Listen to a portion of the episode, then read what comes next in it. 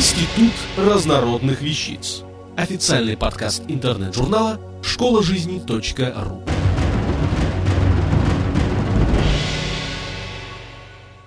Инна Фастова. Спят ли йоги или сколько надо спать? Немногие люди задумываются над тем, как и когда спят йоги. Причем у некоторых складывается впечатление о йогах как о людях, которые совсем не спят или спят настолько мало, что можно считать, будто они вовсе не спят. Конечно же, это на самом деле совсем не так. Рекомендации йогов относительно продолжительности сна ничуть не отличаются от советов докторов. Зададим главный вопрос, какой продолжительности отдых нужен организму, или другими словами, сколько надо спать, чтобы наш организм нормально функционировал. Йоги, так же как и врачи, рекомендуют спать по 7-8 часов в сутки, причем женщинам рекомендуется спать на час больше, чем мужчинам. По мнению людей, занимающихся йогой, минимальная продолжительность сна должна составлять 6,5 часов в сутки. При таком режиме надо ложиться в 21.30 и вставать в 4 часа утра. А такой режим очень удобен для людей, занимающихся йогой. Издавна считается, что в раннем утреннем воздухе находится больше положительной энергии, флюидов ионов. С другой стороны, самый полезный сон – это сон до 12 часов ночи. Один час такого сна до полуночи по пользе своей равен двум часам сна после полуночи. А также не следует забывать еще одно простое и полезное правило, из которого следует, что сон на голодный желудок способствует похудению.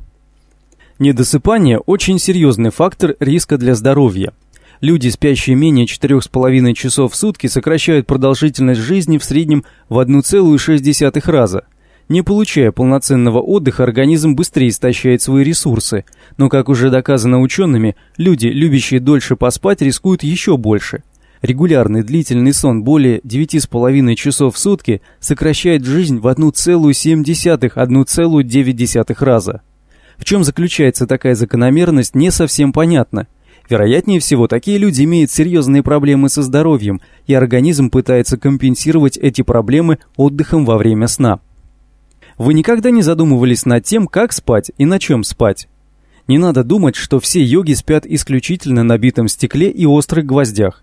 Постель предпочтительно прямая и достаточно жесткая, она позволяет человеку правильно дышать. Но не стоит переусердствовать и подкладывать под матрас доски для увеличения жесткости, как это делают многие, так как на очень жестком матрасе возрастает давление на позвоночник, и вы можете этим только ухудшить ваше здоровье. Нужна ли подушка? Без нее можно обойтись только в том случае, если вы спите на животе. Во всех остальных случаях подушка просто необходима. Но она должна быть либо ортопедической, либо просто похожа, скорее на валики, быть достаточно жесткой. Если тонкую подушку согнуть пополам и подложить под шею, то именно такой валик и получится. Следует отметить, что сейчас рынок предлагает множество ортопедических подушек разного качества. Очень полезны и популярны становятся подушки с натуральными наполнителями, типа гречневой лузги. Утром после сна на такой подушке вы почувствуете необычайный прилив сил. Например, ортопедическая подушка с наполнителем из гречневой лузги прекрасно сочетает в себе качество и функциональность, а намагниченная лузга гречихи дает отдых и заряд энергии организму. Что же касается привычки спать на спине, то лучше откажитесь от нее, поскольку сон на спине вреден для организма. Во-первых, при таком положении тела внутренние органы человека находятся не в самом удачном расположении.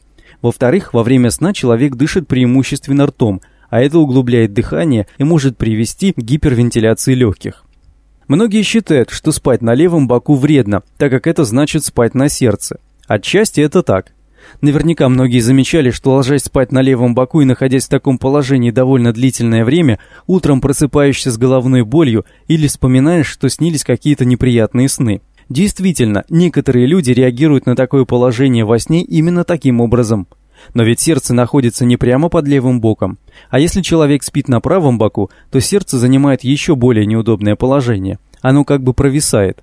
Поэтому оптимальным можно считать совет переворачиваться во сне с боку на бок, а не спать все время в одном положении на одном боку или на спине. Еще один ракурс в этом вопросе. Наверняка каждый знает о понятиях «совы» и «жаворонки». Это явление – следование биологическим ритмам человеческого организма – Сама по себе продолжительность сна не так уж и важна, она строго индивидуальна, а вот снижение качества сна и нарушение биологических ритмов может повлечь за собой серьезные сбои в работе многих систем организма. Человеческий организм – сложнейшая из существующих на Земле систем, и он всегда просигнализирует нам о назревающей проблеме, а в частности при проблеме недосыпания, снижением работоспособности, раздражительностью, сонливостью, вялостью, плохим самочувствием. Очень важно прислушаться к своему организму и не пропустить этот сигнал. Автор статьи «Спят ли йоги или сколько надо спать» Инна Фастова. Текст читал Юрий Берингов. Институт разнородных вещиц. Официальный подкаст интернет-журнала школа жизни.ру. Слушайте и читайте нас на www.школажизни.ру.